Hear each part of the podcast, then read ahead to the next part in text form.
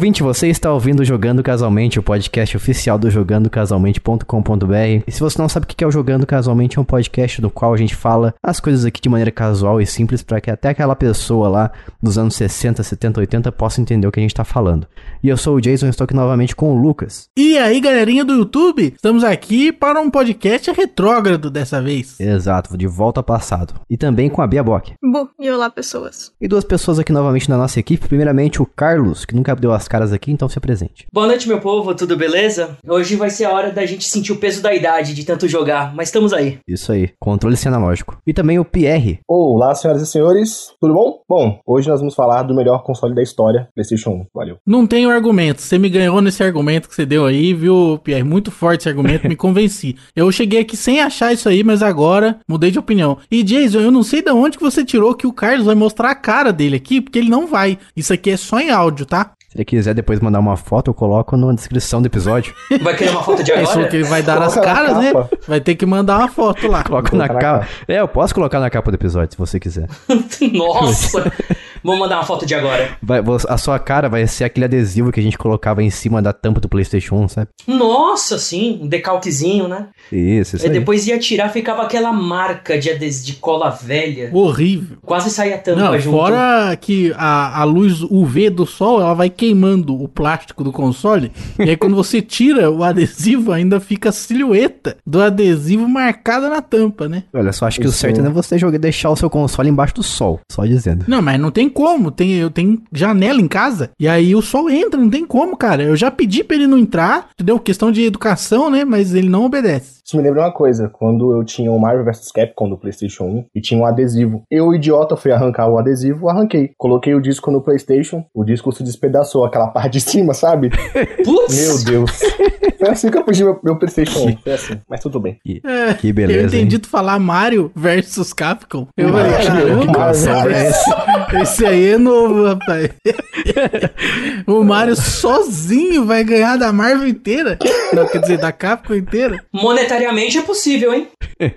Só ele pisar na cabeça de todo mundo. Bom, mas peraí, antes da gente ir pro nosso podcast de hoje, vamos fazer aqui a- as mensagens, os recados que a gente sempre dá. Primeiramente, que a gente tem grupo no Telegram, que é t.me barra jogando casualmente, entra lá e você consegue falar com a gente. Todo mundo que tá aqui, você consegue encontrar a gente nesse grupo. Segue a gente lá no Twitter, em jcasualmente, arroba jcasualmente. E também você pode nos apoiar financeiramente, e o Lucas vai explicar pra você como você faz isso e o que acontece e, e quais são conse- as consequências de você nos apoiar. Você pode acessar apoia.se barra jogando casualmente e lá você vai poder fazer um apoio lá com dinheiros de verdade, por favor. Não nos pague com dinheiro de banco imobiliário ou com NFTs, que não são Nossa, dinheiro de não, verdade. pelo amor de Deus. E lá você vai conseguir apoiar a gente a partir do valor de um salgado. Então, na cotação do salgado aí da sua cidade, é o valor que você é o mínimo que você vai poder colocar lá para nos apoiar, que é um valor pequeno, né? Ainda mais se você pensar que é um apoio de uma vez por mês. Então, um salgado por mês, olha isso, é muito pouco, né? E aí, com o apoio, você pode, a depender também do valor, obviamente, vai ser um salgado, dois salgados, três salgados, você vai poder, nos nossos planos, ter vários benefícios, como sorteio de jogos, um grupo exclusivo para os apoiadores, vai poder votar nas nossas pautas aqui, vai receber podcasts bônus e vai receber os podcasts adiantados, além do Notícias Casuais completo na semana em que não tivermos novos apoiadores. E falando nisso, semana que vem tem notícias casuais, hein? Então, se a gente não tiver pelo menos um apoio, vocês aqui que estão ouvindo no feed público, infelizmente terão que ouvir a versão demo. É isso aí. Então vai lá em apoia.se barra jogando casualmente. E falar em jogo pra sorteio, a gente tem sorteado jogos a cada, cada 15 dias. Então aproveita. Aproveita e entra nessa, nessa máfia aí que é o nosso apoio. Embarque nesse carrossel. Isso. Onde. eh, Como é que é o resto mesmo? Aí você quer me quebrar. Eu não lembro como é que é, não lembro. Mas enfim, vamos lá então para a nossa pauta de hoje, que é sobre os melhores jogos do PlayStation 1, esse console clássico. Eu diria que ele é velho, na verdade. Tão velho que eu lembro que a última vez que eu tive contato com o meu, ele estava de cabeça para baixo já. A maioria das pessoas Clássico. que tiveram um Clássico. PlayStation 1 tiveram que fazer com o seu console, coitado. Vocês acreditam que eu nunca fiz essa mandinga, cara? Juro pra vocês. Eu achava que era um mito, que era uma mentira, uma lenda. Só que daí eu tive que fazer. Chegou o dia pra mim. Do meu PlayStation 1 Fat, ele funcionava em pé. Ele não funcionava de ponta cabeça, ele só funcionava em pé. Então eu não tive que virar de ponta cabeça. Ô louco, seu PlayStation 1 já era um PlayStation 2 à frente do tempo? Exatamente, ele era avançado, gráficos ultra realistas.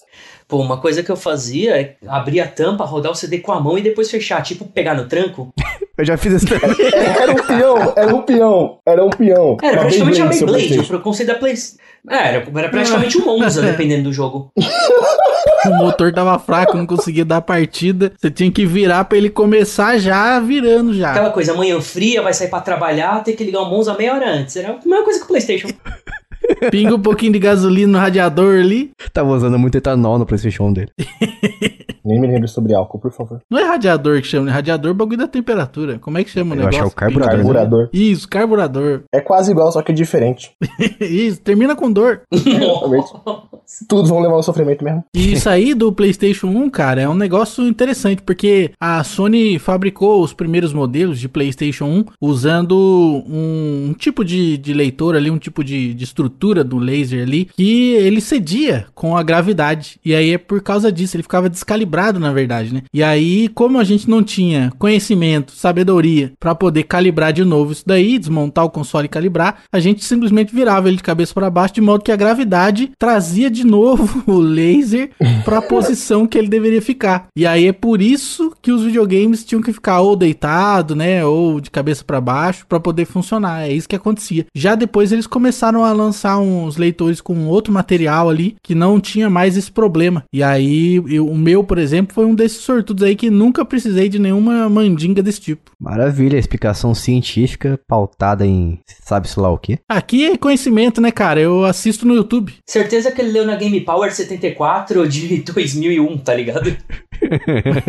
É, mas é isso, a gente deu uma breve passada aqui sobre esse console, né? O podcast de hoje é sobre especificamente os jogos que a gente mais gosta desse console. Então a gente vai fazer aqui o seguinte, vamos trocar turnos. E eu vou começar aqui trazendo o meu primeiro jogo que marcou a minha infância, que quem me apresentou, a maioria desses jogos que eu vou falar pra vocês, que quem apresentou pra mim foi os meu- foram meus pais, porque eu era muito pequeno, tinha cerca de 8 ou 7 anos de idade, então eles eram um exemplo pra mim de gamers lá em casa. Então minha mãe e meu pai, assim, eles viravam a noite jogando esses, esses jogos, a maioria deles, e então, consequentemente, eu fui apresentado a eles. E o primeiro aqui, que é muito especial no meu coração, eu vou trazer ele aqui, e o nome dele é o Final Fantasy VII, um dos Final Fantasies mais adorados de todos os tempos, que tem um protagonista como o Cloud, que na verdade não é, assim, 100% protagonista, né? Ele engana a gente por muita... Não vou dar spoiler, na verdade, mas ele é o... É como se fosse protagonista e ao mesmo tempo não é. É O jogo é de 97, acho que já caiu o embargo, né? É, acho que é o embargo de 97, né?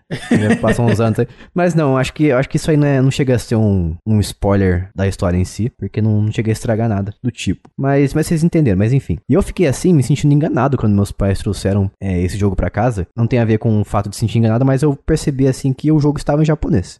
Eu já não entendia inglês. Eu já não entendia inglês na Mas época. você é uma pessoa oriental, Jason. Seus pais acharam que você ia entender. Não, mas assim, a minha parte oriental é de outra parte da, da Ásia, Só da China, não da- do. Japão. Ah, mas as letrinhas é parecida. Erraram pra uma ilha e um, e um oceano, assim, no Separados por uma grande muralha apenas. Isso, exato. Mas é assim, meus pais também eles não sabiam nem o que estava se passando no jogo, porque, como eu falei, era em japonês, eles não entendiam nem inglês direito, sabe? É, quem dirá japonês, né? Então, é, eu não entendia também o que estava acontecendo, ninguém entendia como é que funcionava o jogo, porque você tinha que escolher os golpes. E eu me senti extremamente enganado, porque durante a, a jogabilidade, quando você explora o- os cenários, os bonequinhos são assim, pareciam é, sabe? De modelar, pareciam, sei lá, é, são bonecos, são personagens extremamente é, mal modelados pra época, né? Até pra época acho que já era feio. E durante as cutscenes você tinha aqueles gráficos bonitos, lindos, maravilhosos, que eu sempre pensava assim que o jogo, algum momento, ele traria aqueles gráficos da cutscene pra jogabilidade em si. Achou errado, otário. Doce ilusão, Os hein? meus primos, eles falavam pra mim que os gráficos dessas CGIs eram os gráficos do Play 2. Eu ficava sonhando com os gráficos do Play 2. É, a gente tinha essa, esse- essa impressão de que um dia a gente veria, assim, na, no sucessor do PlayStation 1, esses gráficos da cutscene do PlayStation 1, como os jogos do PlayStation 2. Nem, nem assim chegou a acontecer também. Mas o que mais me interessou no Final Fantasy mesmo foi esse sistema de batalhas de, de turnos. Eu só via meus pais jogarem, mas eu me interessei bastante e eu lembro que eles deixaram por um tempo lá em casa, porque a gente comprava jogos, obviamente, não originais na época, né? Então eles deixaram um tempo lá em casa pra tentar jogar, pra tentar entender o que tava acontecendo, até que o dia, chegou um dia que eles, é, acho que coisa de uma semana mais ou menos, eles pegaram e trocaram o jogo no Camelódromo porque eles não, não entendiam o que tava se passando. E essa é a minha história com Final Fantasy VII. O cara aceitou o CD de boa? Aceitou, porque a gente simplesmente não entendeu o que tava se passando no negócio, tava japonês. Camelô aqui da minha rua passasse duas horas já era, filho. e fingia que Duas não te conhecia. horas, velho, cara é, tinha duas um- horas, já era. Cara, quando você comprava, ele ligava um contador assim, ó. Tá. Aí tá, tá contando o cronômetro aqui, hein? Corre lá, vai lá. Tinha que correr em casa, testar o jogo e voltar, senão... Cara, a memória dele tem, tem um timeout, tá ligado? Chega uma hora que apaga. Não, não sei nem quem é você, você não comprou aqui não. Exato. Foi da banca ao lado ali. Mas o Final Fantasy VII pra mim até hoje ele é bastante especial, é por causa da história dele principalmente. Eu não, e olha que eu não sou uma pessoa tão ligada assim em história em si, mas a história dele fala bastante comigo. Eu gosto também da, do, do sucessor espiritual dele, que é praticamente um, um predecessor, né, que é o Final Fantasy VII Crisis Core do PSP. E eu gosto bastante dos personagens, eu acho que eles são bastante carismáticos. Eu gosto de como o sistema de batalha funciona até hoje, por mais ultrapassado que seja assim. Eu acho que pra mim ele consegue se sustentar, principalmente por aquele, principalmente por aquele sistema chamado Limit Breaker, que quando você assim leva bastante dano do inimigo, você consegue, você começa a, a aumentar uma barra do seu personagem ali, de modo que quando ela enche, você consegue utilizar um ataque máximo, assim, um especial. Eu achava isso muito divertido, sabe? Limit Breaker, tipo o Goku. Ah, sim, sim. E a, explora- a- a exploração do mundo também era, era bem divertido. Nunca tinha visto nada desse tipo, é, naquela época, pelo menos. Então, Final Fantasy VII é muito especial pra mim até hoje. Vou falar pra você que Final Fantasy VII eu passei longe, assim, por, por anos. Porque eu não era muito fã de RPG, então eu ignorava completamente Final Fantasy. Eu fui jogar o 10 primeiro, pra depois jogar o 9, o 8 e o 7. E, não à toa, o 10 até hoje é meu favorito, né? Desses é, primeiros, assim, que eu joguei. E o, o Final Fantasy VII Remake também, né, por ser um RPG mais de ação, assim, eu não, não, não sou muito chegado. Eu, eu nu- nunca cheguei a jogar o Final Fantasy VII Remake, mas eu diria assim pra você que o Final Fantasy VII, assim como a, maioria dos Final Fantasies, ele tem, ele exagera bastante na questão de batalhas aleatórias, né? Que é aquele negócio que quando você anda num lugar ali que ele tá propenso a você começar uma batalha, ele vai te jogar, sei lá, cada dois passos ele vai te jogar um inimigo. E eu acho que a versão, a forma de jogar eles definitivamente são as versões rema- remasterizadas, as versões remasters, que você tem como acelerar o jogo, tem como desligar também várias coisas, como por exemplo, batalhas aleatórias, então você consegue desligar e consegue, consegue andar livremente pelo campo ali. E eu tô muito ansioso para que a versão de Android, que eles estão pensando em refazer os gráficos e manter a jogabilidade, eu tô ansioso para que ela saia para que eu possa jogar esse mesmo jogo que marcou a minha infância de uma forma diferente e atualizada. Sim, você comentou aí né, nas versões remasters de des- desligar os combates aleatórios. Isso não influenciaria na, na- em você avançar no jogo? Porque, querendo ou não, ele, ele de você ter um personagem evoluído nas batalhas, né? Eu falo assim porque eu joguei bem pouquinho ele, né? Então eu não sei até que ponto o nível do personagem influencia contra os inimigos. Sim, sim, eu lembro que eu empaquei numa parte, quando eu tava jogando há vários anos, na qual eu tive que ter um certo nível ali, que eu tava percebendo que eu tinha que ter esse certo nível, porque eu pulei bastante a batalhas aleatórias, batalhas aleatórias do jogo, e eu não tinha poder suficiente pra enfrentar aquele chefe. Então eu tive que fazer o grind, né, que você fazer essa repetição de entrar em batalhas aleatórias propositalmente, pra poder você subir o nível do seu personagem. Isso aconteceu comigo no Final Fantasy X, primeira vez que eu joguei. Eu fiquei, assim, cansado de ficar enfrentando inimigos a cada 3, 4 passos. Eu comecei a pular muitas batalhas. Eu cheguei num boss que tinha muitos pontos de vida e meu personagem morria praticamente com um golpe. Aí eu tive que recomeçar o jogo porque não tinha mais como eu voltar pra ter mais batalhas. Uhum. É, esse é um problema do Final, dos Final Fantasy, é, esse grind aí, ficar repetindo batalhas propositalmente.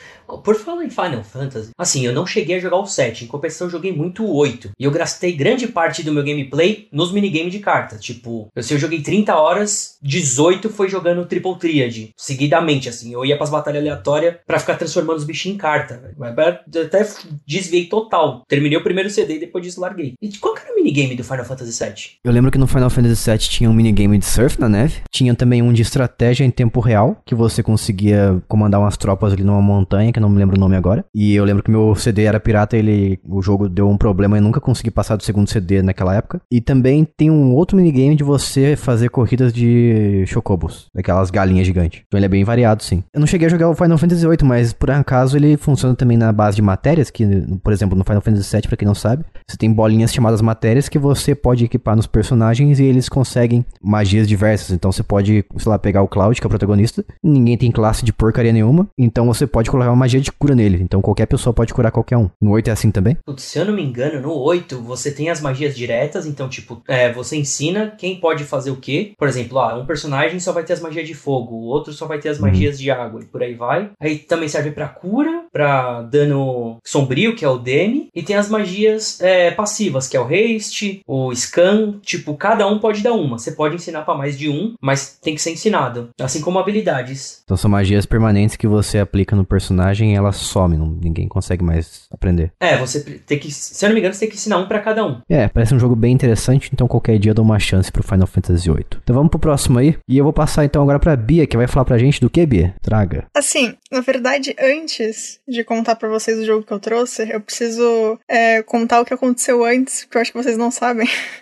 Porque assim, é, o Jason mandou hoje mensagem lá perguntando pra gente qual jogo, não, qual console era mais familiarizado. E assim, eu só leio mensagem que eu estou que eu tô marcada. Então assim, eu só li essa mensagem, eu não li as de cima, porque eu tava trabalhando, enfim, eu tava muito ocupada. Eu li, tava escrito familiar, eu pensei, obviamente Nintendo Wii.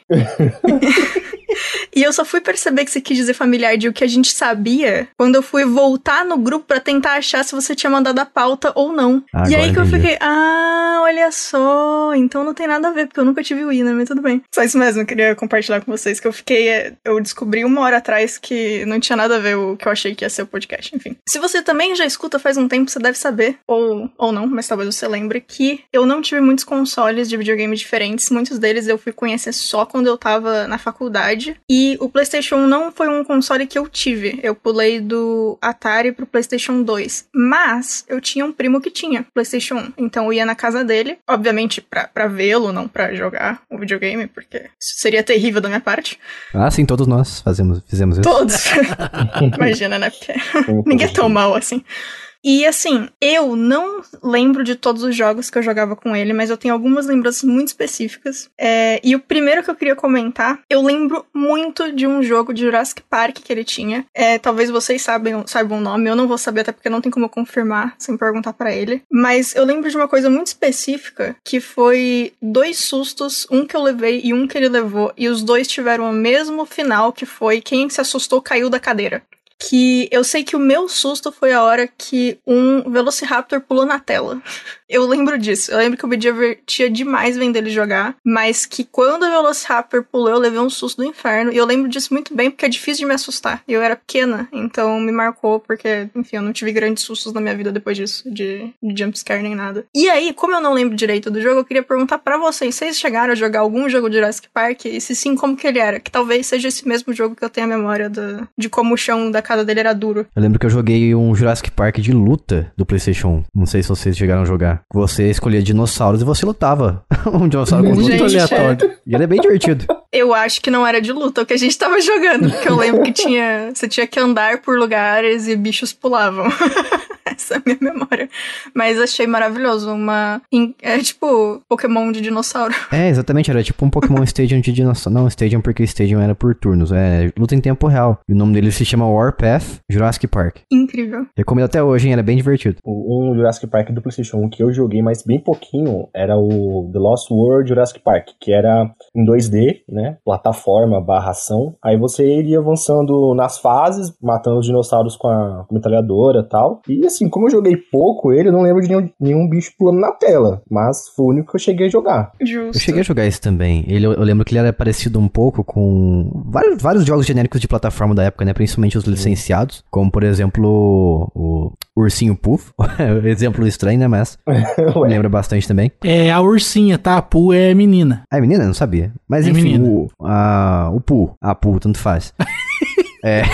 O cara tá E- confuso agora. E me lembra também o Tarzan do PlayStation 1. Tarzan do PlayStation 1 clássico. Sim, e o Jurassic Park desse que a Bia tá mencionando aí, você podia jogar tanto quanto tanto como o dinossauro quanto como o caçador também. Então eu acho que é esse mesmo que eu falei. Eu tenho quase certeza. Não, sim, eu tô. é, exatamente, eu tô vendo vídeos nesse momento, é The Lost World, Jurassic Park. World, como diz o Lucas. Boa lembrança, Bia. Você acabou de me lembrar desse jogo do Jurassic Park de luta que eu havia me esquecido sobre. Perfeito. E agora a gente vai passar pro Lucas aqui que vai trazer pra gente Tony, Tony Hawk's Pro Skater Skater, Pro Skater 2. Por que o 2? Por que o 2? É que o 2 é o mais legal, né, cara? O, no, porque assim, ó, o primeiro ele tava se encontrando ainda. Ah, sim. Então a jogabilidade não tava tão aperfeiçoada, né? Tinha as músicas, tinha alguns que não eram tão tops. E aí, assim, no 3 ele já se perdeu. Então já começou a ficar muito estrelinha e aí se perdeu, perdeu o rumo, não ficou tão legal. Então o 2 é o mais bacana, que tem o Homem-Aranha, entendeu? ah, Que sim. é muito maravilhoso, né? Então, a trilha sonora maravilhosa. Tanã, tanã,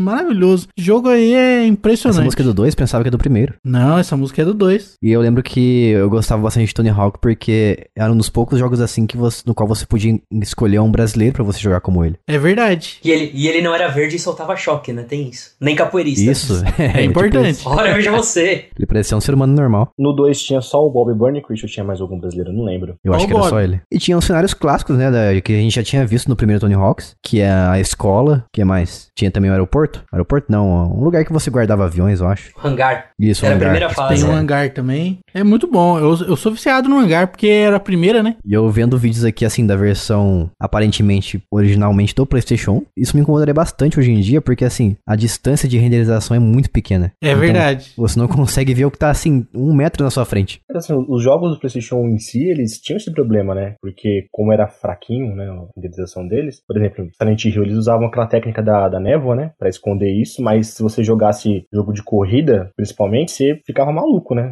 Que a renderização da, do cenário era bem, bem, bem próxima onde o carro tava. É, limitações Então, da é um época, negócio- né? É, limitação da época que, claro, jogando hoje, mesmo assim, dá um ataque do coração. Cara, eu ficava muito com raiva quando eu caía do skate, porque ele levava um tempo considerável ali pra você levantar novamente, né? E na versão remasterizada que lançaram recentemente, eu e o Lucas a gente jogou, e eles mudaram como isso é feito, eu acho que de uma forma muito inteligente, que eu gostei pelo menos. Ficou muito legal. Quando você cai, acontece como um, um glitch, né? Uma, um visual, um efeito visual ali que você. Como se fosse uma fita. Uma fita cassete, É, tem eles- problema? Os caras foram muito geniais nisso, velho. Muito. Tipo, eles pensaram em tudo, até na época em quem jogava antigamente. E assim, ficou um jogo bem, bem legal mesmo. É, que não perde a essência do original. Mas, assim, sendo sincero, né? Vocês jogavam Tony Hawk pra zerar mesmo, de fazer as missõezinhas, coletar as letrinhas e tal? Jamais. Sim. Ah, sim. Ou, então, porque eu jogava com os meus primos e minhas irmãs lá no, no, no singlezinho lá, dois minutinhos de cada, pra fazer o máximo de pontos, e é isso aí. Tanto que os cenários, os cenários, né, sem ser os, os iniciais ali, eu nunca desbloqueei porque eu não jogava, entendeu? Porque além do jogo estar super em inglês, as manobras eu não conhecia por nome, então. Super. É, assim, eu jogava tudo porque eu sempre joguei sozinho, né? uhum. Então, minha irmã não curtia jogar tal. Então eu ia, eu jogava com todo mundo, todas as fases, só pra liberar as fitas de cada um no final. Porque meu tio eu andava de skate, então ele conhecia um ou outro, me falava quem era. Aí eu ia e desbloqueava só pra mostrar o vídeo, os vídeos pra ele. Aí depois que eu descobri que tinha Homem-Aranha, meu Deus. Aí que eu não larguei mais. Ó, eu vou fazer só uma defesa era pro por Tony Hawk código? 3, velho. Não, você tinha que zerar tudo com um personagem criado por você. Uhum. Sabia não. É, o- você zera uma vez com qualquer um, você libera o policial. Você li- e você zera com um personagem criado, você libera o Homem-Aranha. E tinha. Você Isso aí. liberava uma outra mina com fazendo todos os gaps, mas isso eu nunca consegui. Tanto que nem usando o Game Shark dava pra liberar todos os gaps. Eles deixavam pra você fazer na mão. Hum. Eu acho que o Carlos é o primeiro jogador de Tony Hawk que eu conheço que levava o jogo a sério.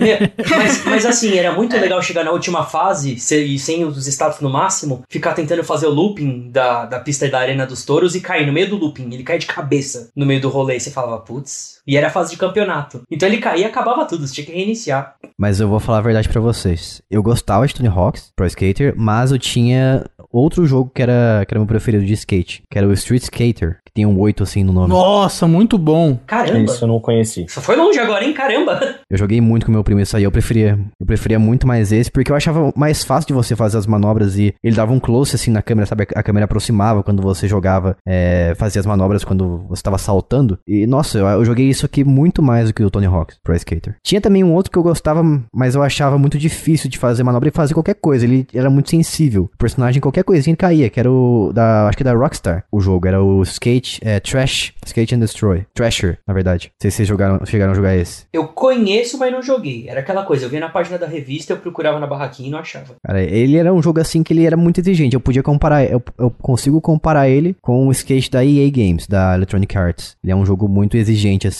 com precisão e tudo mais. E o skate, uma coisa interessante do Skate and Destroy, que co- no final da fase, vinha um cara com um, taser pra eletrocutar você. Poxa, Caramba. policial. Que aleatório, que agressivo. É, Rockstar, né, pô? Vocês chegaram a jogar o primo pobre do Tony Hawk? Que era o Dave Hoffman, só que era de, Era a mesma coisa que o Tony Hawk, só que o Dave Hoffman era de bike. De bike. Ah, não, acho que é eu joguei Dave. Mirra. Joguei, Dave era Mirra. legal. Era Dave Mirra? Isso. Não, não é o Dave Mirra. Não, não é o Dave. Mirra, mano. Não, não é? Não, eu, não, eu que misturei os nomes. É Matt Hoffman. Dave Mirra é outra coisa. É Matt Hoffman. Caramba, foram longe. Eu joguei tudo. Eu lembro desses nomes tudo aí. Mano, Eu se você tudo. retry 10 vezes no menu assim direto, você liberava uma vovozinha. A bicicleta dela tinha até uma cestinha, era mó fofo. Cara, eu não eu era muito chegado em jogos de bicicleta, não. Eu achava bem ruins mesmo, na época. Eu só curtia porque parecia com o Tony Hawk. Aliás, era da, da Activision na época também, da Neversoft, né? Aí eu Ah, sim. jogava, mas os outros eu tentei. O próprio Dave Mirra, não me encontrei com os controles e eu voltei pro Street Fighter. Ah, O Dave Mirra eu jogava bastante. Eu tinha o Dave Mirra prime- o primeiro lá. Nossa, eu adorava jogar com minhas irmãs também. Jogava também com a minha irmã, mas ela não era tão boa em quase nada, então era praticamente jogar sozinho. No, dentro do jogo do Tony Hawk 2, tinha o, o teste pra você fazer, jogar o demo do Matt Hoffman. Isso, Hum. verdade, verdade. Bem lembrado. Foi assim que eu conheci. E aquele True Extreme lá que combinava skate, patins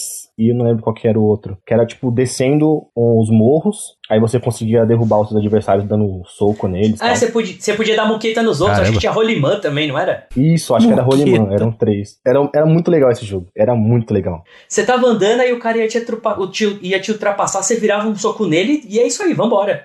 Incrível. Por um momento eu jurei que vocês estavam falando de Road Rash. Poderia, mas então, não é um é. Road Rash, só que com esportes radicais. É a combinação ideal. Road Rash também, que é um jogo muito bacana do PlayStation 1, que eu vou falar pra vocês que eu preferia muito mais a versão 3D do que a 2D, que todo mundo prefere. Eu só joguei a 3D, eu gostava bastante. Nossa, era muito divertido. Ve- Vendo hoje em dia, assim, uma porcaria os gráficos e tal, mas é muito divertido hoje em dia ainda. Não tem, assim, nenhum que supere ele, nem aquele indie espiritual que tentou fazer como Road Rash, nem de longe eles conseguiram fazer a qualidade ser altura. Não, teve uma coisa que eles conseguiram, sim. assim. Eles teve uma coisa que eles conseguiram, a sensação de fazer a gente passar de raiva. É, isso sim. Então, não pelo mesmo motivo? Não pelo mesmo motivo, mas a gente passou raiva. Nossa, que jogo É, horroroso. porque esse é muito, muito ruim. Nossa. Mas é isso. Falamos de Tony Hawks aqui e emendamos um monte também. Já valeu. Javali. É isso. Agora, passando de skate pra luta, o Carlos vai trazer pra gente o Tekken 3 Ah, o amor da minha vida, né, gente? Porque assim, também. Esse é bom peraí, peraí, demais. só, só quero falar uma, uma coisa aqui antes. Tekken é muito melhor que Street Fighter. Oxi, Olha, ai, ai, olha, luz à frente. olha, Ai, ai. discussão, Obrigado, obrigado. Sem discussão. O mérito do Tekken é ter uma história construída desde o primeiro jogo, né? Isso é fato. Mas assim, pô, eu lembro de estar naquela época de locadora e compra revista. Ah, vai sair o Tekken 3. Eu tinha acabado de ganhar o PlayStation. Aí quando pintou o CD, eu comprei. Meu, eu acho que eu, eu praticamente fiz um buraco auxiliar no CD, de tanto que eu joguei. Dava pra fritar um ovo às vezes. Nossa, depois que eu descobri que tinha roupa é, secreta, nossa, o final do Tiger, jogar com o dinossaurinho. Sério. Nossa, o final do Gon. O O Gon. final do dinossaurinho. que nu, nunca acabava. Eu achava que tava. É verdade. Eu achava que ele durava assim. Por muito tempo eu fiquei assistindo durante várias vezes em loop, porque eu achei que ia acontecer alguma coisa. Ó, e um fato histórico, hein? Comprovado por mim mesmo, dentro do que eu penso, na minha opinião, pra mim, hein? Tekken 3 é a melhor trilha sonora da franquia e uma dos melhores jogos de luta até hoje. Até hoje. É disparado o melhor Tekken, com certeza também. É impossível uma trilha sonora tão boa, ainda mais pra aquela época. Você podia escolher entre as músicas do, arc- do arcade ou do PlayStation 1 e todas são boas, cara. É maravilhoso. E eu- uma outra coisa importante de dizer também, que o Tekken 3 é tão bom que ele foi um dos jogos escolhidos pra voltar, pra entrar na retrocompatibilidade da PS Plus agora, e não Street Fighter. Olha só. Ora, É ora. porque Street Fighter tem ainda o jogo, a Capcom não ia deixar, porque eles vendem Street Fighter antigo do Play 1 pra PS4, PS5, né? É. Então é óbvio que eles não iam querer colocar o jogo de graça. Ah, né? não, a Capcom nunca ia liberar. Essa é uma boa desculpa, Lucas. É, quando o jogo é ruim, inventa desculpa mesmo, né? Fazer o quê? Mas por que, que você gosta tanto assim de Tekken, ô, ô Carlos? O que, que te apeteceu? Eu acho que assim, tipo, tudo bem, eu já jogava bastante Street Fighter, só que assim, eu sempre usei uma série pra ficar apaixonado por outra. Eu comecei a usar Street Fighter pra me apaixonar por Fatal Fury. Aí eu, no Mega Drive, que eu tinha aquele 32X, aquele Megazord que fazia no Mega Drive, eu comecei a jogar Virtua Fighter. Aí quando eu comecei a jogar Tekken, nossa, eu não larguei mais. Sei lá, tipo, eu adorava tudo, os personagens, as músicas, o cenário, os, os final de cada que você conseguia, meu. E outra, eu não tinha muita opção de ficar trocando de jogo na época, né? Porque eu ficava mais na locadora, não era tão de comprar CD pirata. Então era esperar o final de semana, sexta-feira pega o CD, joga ele o final de semana inteiro e devolve na segunda. E era o CD que eu mais aluguei, assim. Não sei se você concorda comigo, mas o que eu mais gostava do Tekken, assim, é porque ele é muito fácil de você ser a pior pessoa do mundo em jogo de luta e você com- começar a jogar Tekken. Porque qualquer botão que você aperta, você faz alguma coisa, você faz um combo. Principalmente se você pegava o Ed, que era o capoeirista brasileiro. É, no começo, como ele não tinha, tipo, esses especiais, assim, Hadoukens e afins, era obrigado a lutar de perto. Então, É. meu amigo, você não tinha pra onde correr. E isso era muito louco. Eram as melhores lutas, assim, que rolava no meu grupo de O amigos. negócio que falou interessante, Jason, é que o final do Gon ele era um loop, né? Então ele dava a impressão que não ia acabar nunca. Então o Tekken 3 é o precursor do TikTok. É Porque hoje a galera faz no Reels, lá no TikTok, esses vídeos eternos que ele fica repetindo pra sempre. Com certeza a inspiração do Tekken aí. Inclusive eu, eu- inclusive, eu não recomendo. Eu trabalho com isso e não recomendo, é cansativo. O que? TikTok ou o Tekken? TikTok. É o Tekken. Você é TikToker? Não, eu sou estrategista de TikTokers. e quando alguém manda. Meu E quando alguém Deus manda do vídeo céu, looping, velho. eu quero morrer queimado. Você não tá entendendo o ódio que me bate. Tem uns vídeos assim que os caras começam com a fala assim, tipo, não dá, não sei o que, não sei o que, não sei o que, não sei o que lá, não sei o que lá. Aí no final do vídeo ele fala, por isso, aí, não dá, aí volta. Aí eu eu fico olhando assim, meu anjo, você fez um vídeo de 25 segundos. Imagina um looping de 25 segundos. Sabe? Pô, não, não faça isso, por favor, pela sanidade geral, sabe? Não, não vai nessa. Poxa. Só pra ter certeza que tá seguro. É, GIF, tudo bem. Eu posso continuar mandando GIF no grupo, mandando pra você. Tá tudo bem. Você não vai ficar triste. Mesmo sendo um looping. Principalmente se for de The Office. Ok, não, beleza então. Só pra saber se tá seguro, né? Sei lá. Pô, mas se você conseguir renderizar um GIF bacana com mais de 20 segundos, me ensina, porque pô, se eu faço um de mais de 10, o computador chora. 500 Fica- mega um GIF de 10 segundos. É, ele fica Sim. todo pixelizado, coitado. E qual personagem que vocês mais jogavam? Eu, com certeza, era o, o LoL, Marshall Law. Gunjack, depois que você aprende o esquema de ficar prensando todo mundo no chão, não tem Ed que resolva. Huarun! O Horang é um- uma boa escolha pra você que não sabe jogar e fica apertando os botões de chute. Só X bolinha. Assim. Até porque se você ficar apertando só os de soco combinado, ele fica passando a guarda. É uma boa desculpa pra você, Jason, que perde pra mim sempre. Opa! Pô, eu jogava muito com a chinesinha, a Xiao Yu, porque eu achava muito legal que ela fazia umas poses e, meu, ela baixava assim, dava um papo por baixo, o cara saía girando pra cima. Era incrível aquilo. Ela ficava tipo um pássaro, assim, né? Pose. Da hora mesmo. Era muito legal. Eu gostava muito também do Yoshimitsu, mas eu ficava triste porque quando você usava o golpe giratório, ele caía pra trás. E também ele perdia a vida, né, em um golpe que ele dava. Ele ficava loucão. É, ele perdia a vida. Ele tinha um golpe que perdia a própria vida e outro que era suicídio direto. Que ele espetava. Ele fazia um araquiri. Se o cara tava perto, ele levava o cara junto. Só que se o cara não tava, ele morria e é isso aí. Bola pra frente. De graça, né? Se matava de graça. Mas o melhor personagem pra jogar é o, o Gon, né? Porque o Gon não levava so- é, soco, não levava chute aéreo, tinha que tudo ser rasteirinha. Ah, sim, porque ele era baixinho, né? Sim, ele era baixinho, ele peidava na cara do inimigo. Era maravilhoso isso. Com o Ed dava pra ganhar fácil dele, porque o Ed tem muito golpe que é rasteiro, né? Uhum. É isso É aí. verdade. Mas aqui em casa era proibido pegar o Ed. não dá. Cara, tem, se tem um personagem que eu sempre quis aprender a jogar com ele, mas eu nunca dominei de forma alguma, era o King. O King que é o cara com, com a máscara de tigre, sabe? Eu Sim. sempre achei o design dele muito legal, mas eu nunca entendi como é que joga o com cara ele. do wrestling, né? Ele era mais agarrão e tal. Eu não conseguia jogar também, não. Eu achava muito difícil. Isso. Meu primo sabia dar o combo que era um combo só e já era. Agarrou a primeira vez, se você acertar os comandos todos no tempo certo, você ganhou. É, mano, isso era mó chato. Às vezes você queria fazer uma graça, colocava o arcade no difícil, né? Pra, não, vamos ver qual é que é. O King aparecia, acabava a graça do jogo. Toda vez, toda vez, bicho. Hoje em dia no Tekken 7 online, quando eu vejo alguém jogando de King, eu já quito, porque eu sei que eu vou perder. É, o King é, é difícil. E o, um personagem que eu achava muito sem graça mesmo, na verdade não só ele, né, mas aquele doutor, Dr. B. Ele é ruim pra liberar, ele é ruim de jogar, ele não faz graça nenhuma. E quando Ele ele, ele fica é fe- ele é baixado. feio também. E quando ele fica agachadinho ali, quase botando ovo, ele simplesmente toma um choque e cai de novo no chão. Aí você fica com a cara de ué, bicho. É um personagem quê?" do qual eu nunca entendi a existência dele no Tekken. Não, depois explicam, mas aí você só reforça a se- a sensação de, tipo, queimaram um slot à toa, né? De E, o e o persona- os personagens que mais me davam raiva, obviamente por motivos bem, bem óbvios, é os dois Ogres. O Ogre, primeiro Ogre, que é o verde, Ogre, eu acho que se fala na verdade. E o depois que ele, a, a segunda forma dele, que ele virou um demônio gigante com asas e chifres, assim. O Muito ogro fácil. verdadeiro. Eu, eu- eu sempre achei o Heihachi mais chato que eles. Ah, o Heihachi também é Nossa, chato. velho pentelho. Começando pelo cabelo, né? É aquela coisa, só não cai em aposentadoria que o bicho vem fulaço da vida descontar na gente. Também tá na fila do INSS lá, não recebe nada direito. O governo ainda corta, tem que ficar fazendo prova de vida. O velho é o velho mais monstro da academia, tem que fazer prova de vida. É Aquela coisa, como você se exercita? Ah, eu jogo meu filho do vulcão. tipo isso. Quem não ficaria fulo da vida, né? É um bom teste de paternidade, né? Você pegar o seu filho e jogar no vulcão. Se ele voltar, é seu filho. Se não voltar, paciência. Lembrando que eu tenho um filho, assim que ele atingir a idade eu posso testar.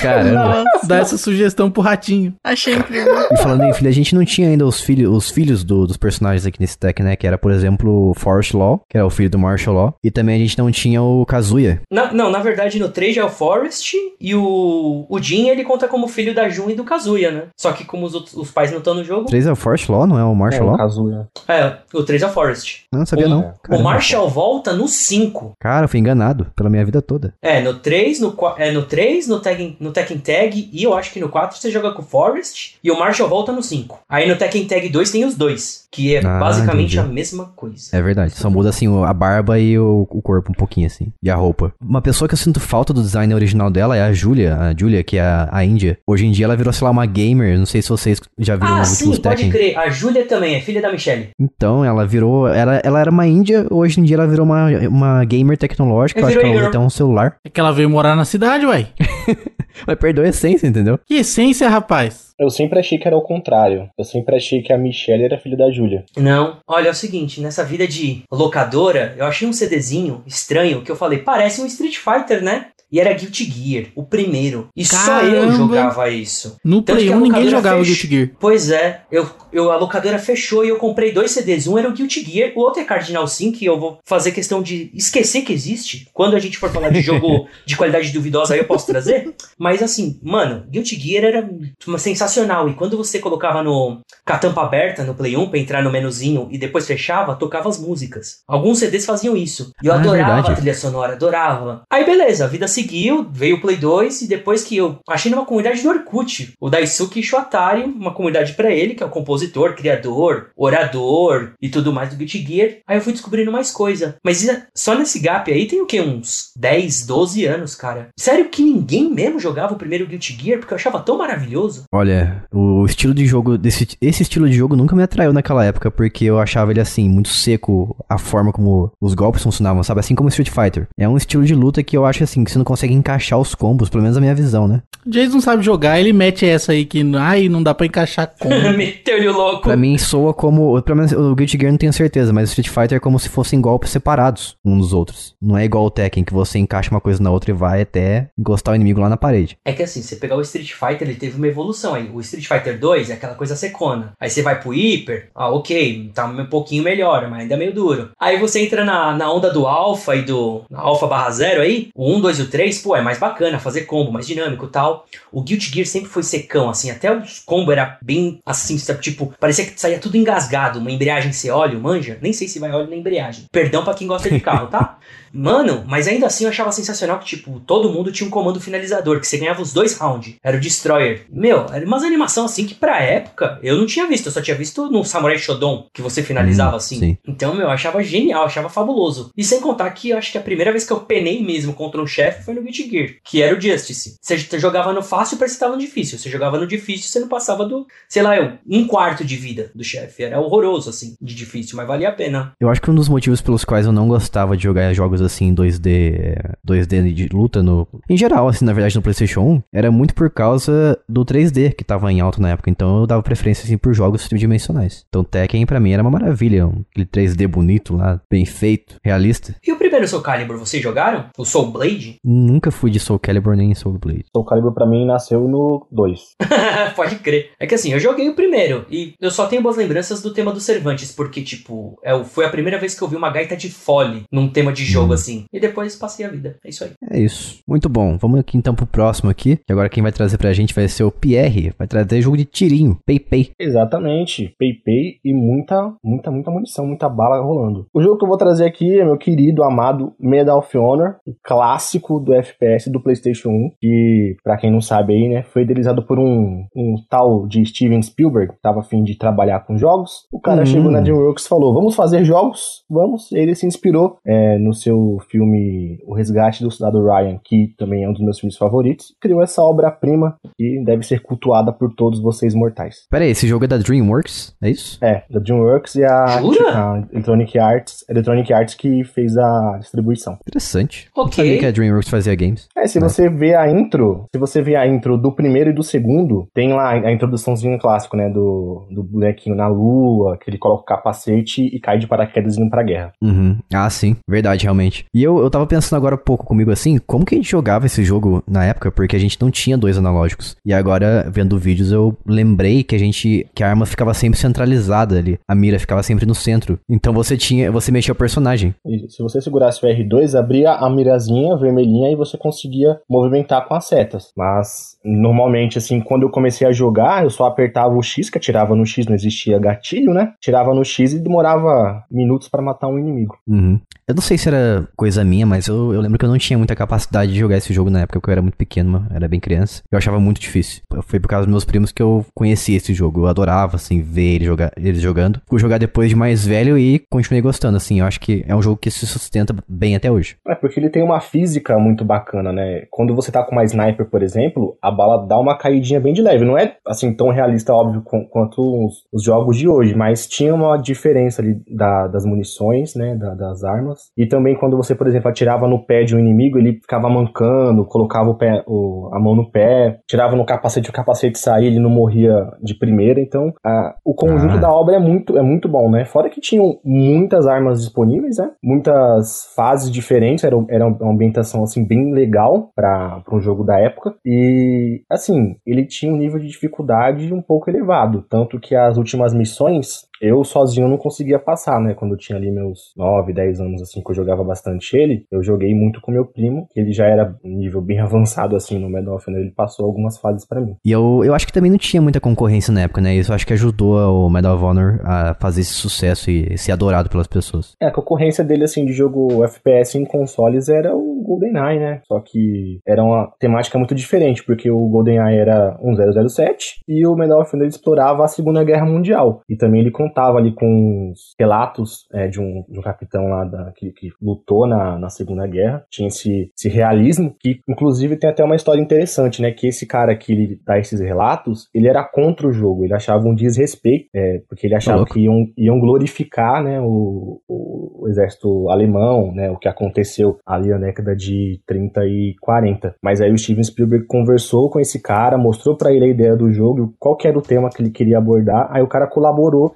dando alguns relatos ali, tanto que nos extras do jogo tem uh, os vídeos dele falando sobre os momentos que ele passou. Uhum. Legal, interessante saber não. Curiosidades, cultura. É, e também, se não me engano, é, o Medal of Honor ele tinha um modo multiplayer é, local também, não tinha? Você Sim. jogar contra, contra os seus amigos Sim, no mesmo console. Um local. Até quantas pessoas eram? Então, eu lembro que dava para dois, porque eu só tinha dois controles, né? Se dava para usar aquele multitap, eu não, não tenho essa lembrança. Mas eu jogava, é, eu joguei pouco o multiplayer dele, porque é, era meio roubado, né? Você conseguia ver a tela do seu, seu adversário e ficava, ficava fácil de, de, de, de ter é lá, né? É o problema do 64, né? Do, do GoldenEye também. Exatamente. Eu tô vendo aqui, era apenas um contra um. Aí, se não me engano, tinham alguns modos diferentes ali. Eu não lembro se era só é, por morte morrida, né? Eu não lembro disso. É, devia ter um, sei lá, com, conquista de território, alguma coisa assim, né? Pra variar um pouco. Mas na época, pra, pra época, você conseguir jogar um jogo de tiro em primeira pessoa com alguém ali, nossa, era, era diferencial demais. Sim, e, e fora, fora né, o, o, multiplayer, também a trilha sonora do jogo é maravilhosa. As músicas do Medal of Honor estão salvas no meu Spotify, assim, porque eu amo muito a trilha sonora deles. Steven Spielberg ajuda, né? Sim, demais. É, se eu não me engano, no segundo ele não tá envolvido, que é o Underground, que também segue ali uma tema de Segunda Guerra Mundial, tem a adição de veículos que você consegue utilizar, mas assim, bem, veículos no caso, uma que eu me lembro é uma, uma moto, aquela moto que tinha metralhadora, né, do lado assim, e você também tinha missões que você enfrentava muitos é, tanques de guerra, carros blindados tal. Ele foi meio que inferior ao primeiro em questão de, Uhum. de história, mas ele expandiu o armamento, expandiu os inimigos e também o tamanho das fases. Uhum. É, naturalmente é uma sequência, que acontece com sequência. Só uma curiosidade, né? Sobre mim mesmo. Brincadeira. É, quando eu tinha o, o Play 1, né? O meu pai, ele gostava muito de jogar Medal of Honor. Só que eu não sei porquê, ele meio que esquecia que eu acordava às 6 horas da manhã pra ir pra escola. Aí ele me acordava todos os dias, 4 horas da manhã, pra jogar Medal of Honor com ele. Reclamava? Caramba. Jamais. Eu não reclamava. Eu não- mas eu ia pra escola bem morto. Então, assim, Qual que é o motivo disso? Obrigado, Medal of Honor, por atrapalhar minha quarta série. Incrível. Não, mas por que, que ele te acordava às quatro da madrugada pra isso? Qual Eu é não o- sei, qual é eu, assim, sentido? eu, eu acho, eu acho que ele tava sem nada pra fazer. Falei, "Pô, velho, eu vou jogar Medal of Honor aqui, deixa eu atrapalhar a vida desse menino aqui, peraí. Tipo, ele dormir duas horas, duas, quatro horas por, por noite.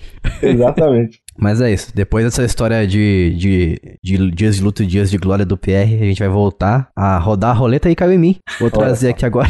Essa roleta vou- que sempre faz exatamente a mesma ordem. Quem diria, não é mesmo? Roleta viciada! E eu vou trazer aqui um jogo adorado por muitos, odiado por poucos, acredito eu, que é o Digimon World. Muito bom. Sensacional, Isso sensacional. aí. Tô- acho que temos um consenso aqui que é um jogo maravilhoso, apesar de ser muito ruim. Eu Não é sempre unânime. quis. Não é unânime. Não? Ele não é unanimemente ruim ou não é unanimemente adorado? Adorado por todos, é. Porque assim, eu, assim, eu sempre preferi não jogar Digimon. Por quê? Porque eu, eu não gostava do desenho, então eu olhava pro jogo e falei, ah, deve ser igual o desenho, chato. Não joguei. Ô, louco. Mas cara. ele morreu por dentro! pra que essa agressividade, mano? Poxa vida! É, cara, a minha mente infantil, quando eu tinha meus 8 anos, funcionava assim. Se eu não gosto do desenho, eu não vou gostar do jogo. Aí eu pulava. Ô, louco, você nunca teve a experiência, então, de, de esperar um Metal Greymon, um Greymon, alguma coisa tipo assim, e ganhar um cocô. Do nada, Sukamon. Você fala, ok. O jogo, o jogo do PlayStation 1, assim, eu joguei bem pouco, mas bem pouco mesmo, sim. Mas anos depois, eu fui jogar o jogo do PlayStation 1, acho que já tinha mais de 16 anos. Porque eu vi um vídeo no YouTube lá de um. é, você se lembra, se não me engano, o nome do canal. Aí eu falei, ah, vou testar. Só que eu não, não tinha o link, né? Eu nunca tive o link com o Digimon, igual, por exemplo, eu tenho com o Pokémon, né? Então, mouse pelo vacilo aí, galera. Assim, eu gostava dele tanto quanto, quanto, eu gostava de Pokémon. Eu acho que ele tem as suas qualidades, assim, de forma diferente. O que eu achava chato, e eu demorei pra perceber, é que você não tinha muita influência sobre a batalha. Não, nem. Quando você. É, então você só podia ficar torcendo. Tinha um, um comando de você atacar também mais pra frente que você liberava. Mas assim, qual que é o efeito que isso tinha sobre o Digimon? Eu, eu- se alguém, Ah, se ele, alguém- ele realmente atacava mais se você ficasse gritando. Lembra quando você fazia o Agumon que você ficava Pepper Bleach, Pepper Bleach, Pepper Bleach loucamente? Então, era isso. Era essa a graça. Eu nunca vi a diferença, pra falar a verdade, assim, se eu não apertasse o, comando de atacar e se eu apertasse de fato. Eu Agumon com que- voz de fumante. Chama neném!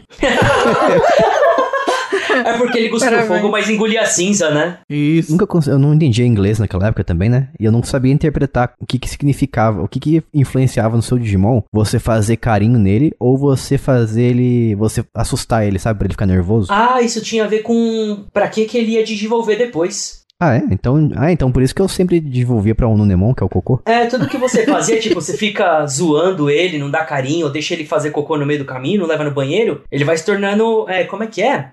É, os Digimon bom é vacina, os maus é vírus e tem uma outra Vai se classificação tornando louca lá. pistola. Pistola mão. E aí, dependendo de como você faz, ele evolui pra um Digimon muito bom ou muito ruim. Mas assim, eu vou falar, pra, vou falar a verdade pra você que eu particularmente nunca consegui um, um Pokémon assim desejado por mim, que era, por exemplo, o Greymon. Eu nunca Digimon. consegui. Só com Game Shark só. Eu tô vendo um vídeo aqui. Eu tô vendo um vídeo aqui, aparentemente o cara conseguiu assim, honestamente. Ah, mas daí é Greymon. gente que não é normal, né? Eu gostava também de treinar o Digimon na, naqueles negocinhos de treino, sabe? Ali do lado da, da cidade, porque você inicia numa cidade, né? Nessa cidade, você, o seu objetivo principal, pelo que eu entendia, era você trazer Digimons. Digim, não sei se Digimons tem em plural. Vamos, vamos fingir que tem. Você trazer os Digimons diversos aí que você enfrentava durante o jogo. Trazia eles de, de volta, ou de volta, ou trazia, convidava eles pra morar na sua cidade, que é a cidade do, do Digimon, que é um. Não confundir com o nome do jogo, que é Digimon. Tinha um Digimon chamado Gigimon. Então ele era o dono dessa cidade e você trazia novos Digimons pra a cidade e eles montavam lojas. Tudo comerciante. Ambulante. Isso, exatamente, tudo ambulante. Eu lembro que a Palmon era uma das primeiras que a gente trazia. Eu não lembro quem que montava um, um ringue pra você batalhar com os outros Digimon, sabe? Eu Acho que era o Greymon, não era? Não, era o Elecmon. Elecmon. Ah, não, o Elecmon fazia academia. Tinha um que montava o ringue, verdade. Tinha um Agumon também, que era um outro Agumon, não o seu inicial. É, ele montava. Ele montava um banco. Você podia guardar os seus itens lá, que eu não achava praticamente nada útil. E eu ficava com raiva porque eu ficava muito perdido no jogo. Eu não sabia exatamente o que, que eu tinha que fazer, além de trazer os, os Digimon pra sua cidade. E eu nunca vou,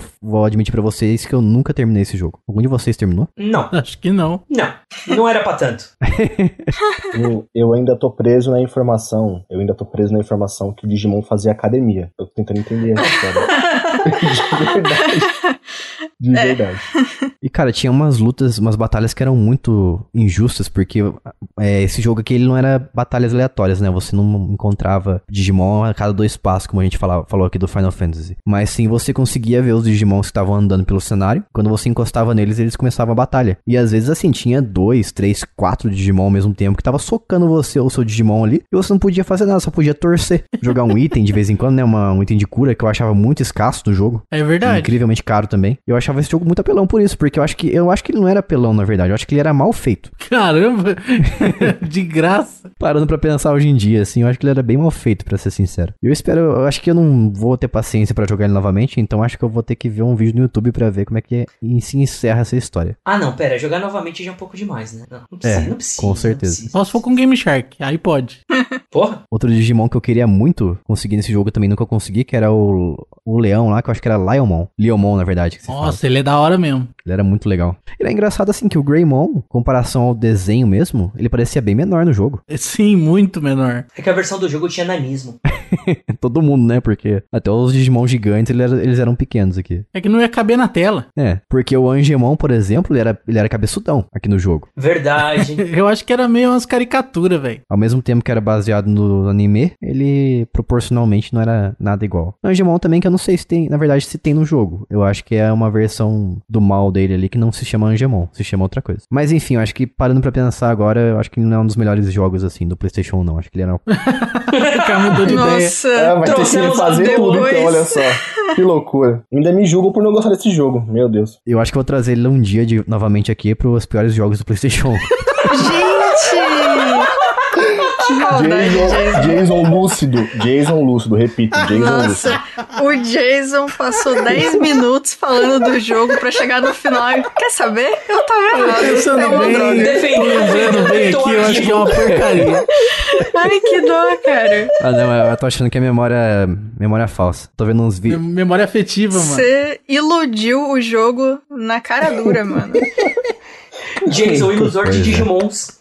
É, ele é um jogo pra se manter na memória, mas pra jogar na prática mesmo não dá não. Sim, cara. É, a verdade mesmo é que a única coisa boa do Digimon era a música que a Angélica cantava, né? Ah, sim. Desculpa, Não, desculpa. Aquela, seu sorriso é tão resplandece, né? Isso, Não, essa Isso aí eu acho que é o- meu coração. Exato. É, é primo, é parecido.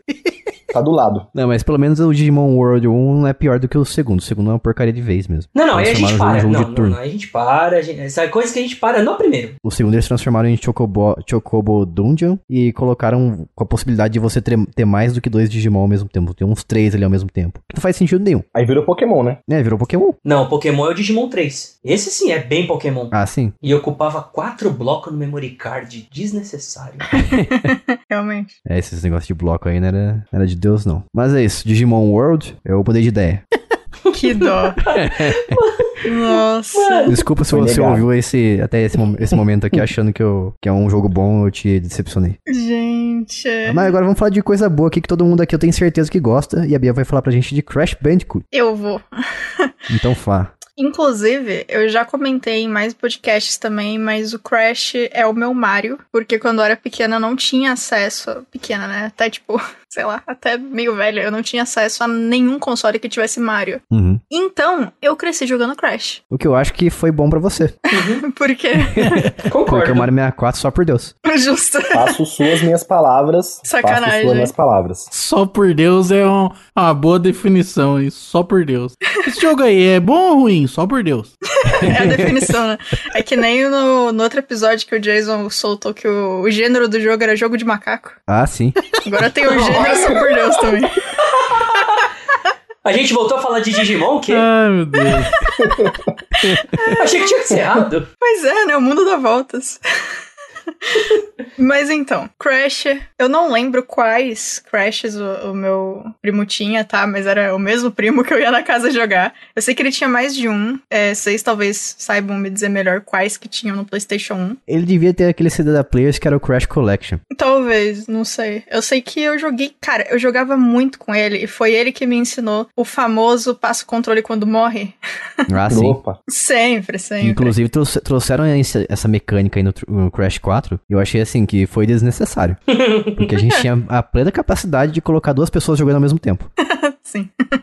Tudo bem, acontece, velho. Eu, eu gostava bastante de jogar qualquer jogo, né, junto com ele. Eu gostava muito de assistir também, desde essa época até hoje em dia eu acho bem divertido ver pessoas jogando. Mas quando ele colocava Crash, eu ficava muito mais animada do que qualquer outra coisa que ele colocasse. Ficava louca. Nossa, eu ficava muito feliz, Uma cara. deusa, uma louca, uma feiticeira. É o quê? Meu É uma Deus. música que eu não peguei? É. É uma música. Ah, tá, ok. Christian É, Ralph. Rick Renner. o Christian. Rick Renner, Christian Ralph, é a mesma coisa. Gente.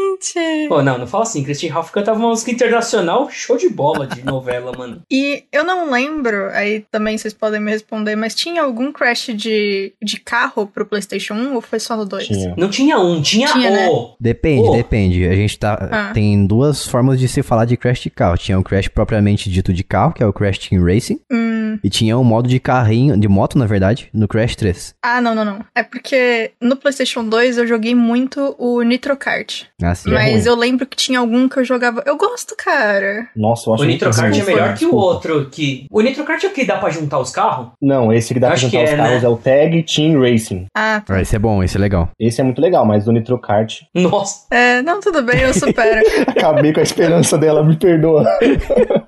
não, é, assim, eu te perdoo por não gostar, porque tá, tipo, é a tua opinião. Ah, tanto faz. Não, tanto faz. Pô, Se ele sua gosta ou opinião não, ruim, tá tudo certo. Sua opinião lixo.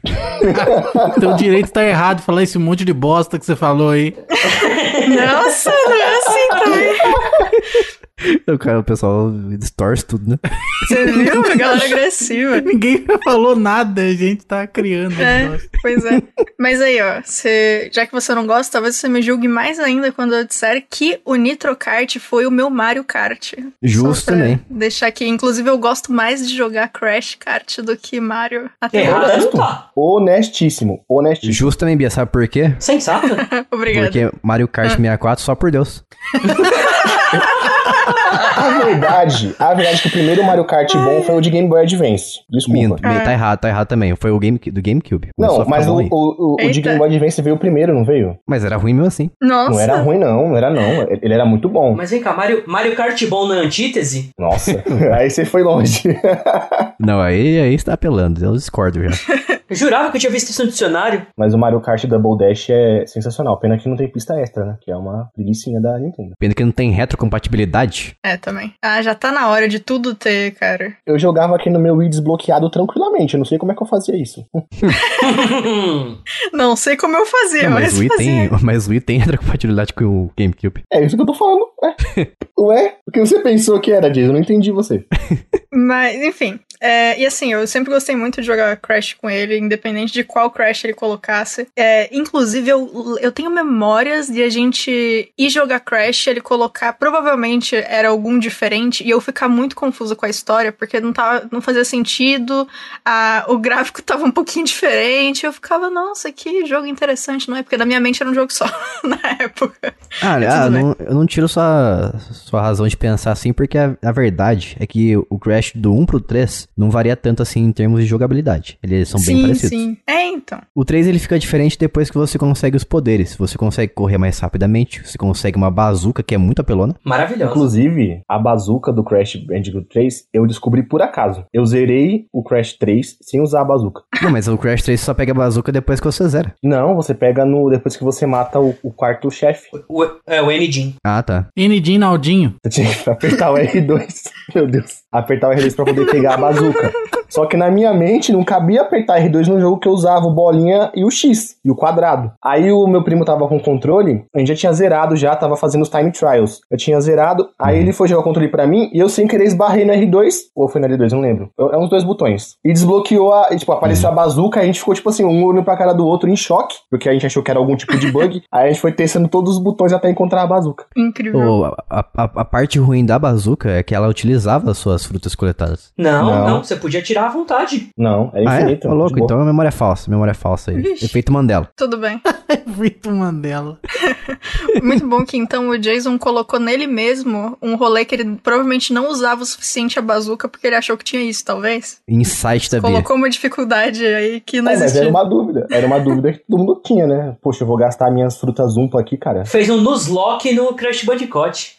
É, então. Incrível, cara. Que, aliás, é assim que eu chamava também quando era criança. Meus pais me ensinaram a falar Crash Bandicoot. Ah, Eu também lia Crash Bandicoot. viu? Eu falava Crash Bandicoot, porque a resol- resolução da minha televisão era ruim e parecia, e parecia um G ou C. Aí eu achava que era Bandicoot. Ai, que incrível. Banggood, aquela loja lá. Essa mesmo. Exatamente. Crash, Crash Bangood. Que chique teu jogo, né? Era diferenciado. Era a versão, era a versão chinesa.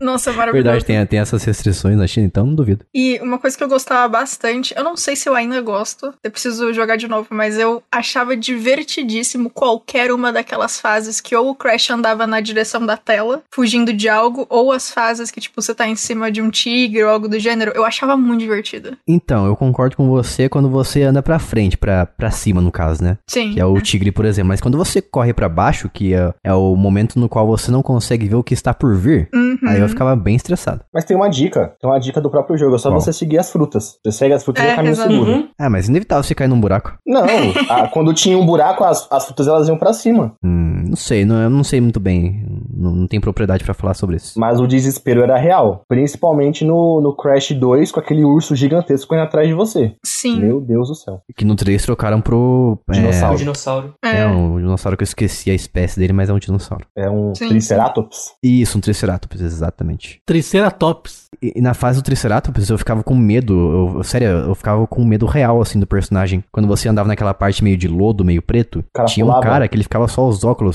e o cara pulava e pegava você. Ah, ele pode pode Que horror, cara, parecia, sei lá, um- parecia um maníaco, um tarado, sei lá. O tarado do ponta. Parada do Crash. Sério? Que isso, cara? Que o cara tinha fetiche em Nossa, marsupiais. Beleza. Nossa. E assim começou o fetiche em furries. O design do personagem era muito tenebroso pra mim. Essas fases de andar nos bichinhos só não era legal no Crash 1, que você montava num javali. Que desespero, filha da mãe. Ah, sim. Nossa, como era ruim de controlar, bicho, na moral. Porque o Crash 1, o Crash 1 ele é muito difícil, né? Comparado aos outros dois, ele é muito Pra difícil. caramba. É, ele é. Ah, o Crash 1 ele é ruim de movimentar o personagem também, né? É, o Sim. Crash 1 tem a mesma coisa do em relação aos outros Crashes que acontece com Kingdom Hearts, que é o 1, ele tem partes muito divertidas, mas tem umas horas que a jogabilidade que os caras queriam colocar não tava aonde eles precisavam que ele tivesse. E aí você tenta jogar e parece que dá tudo dando errado, tipo, não é pro personagem fazer o que ele precisava fazer.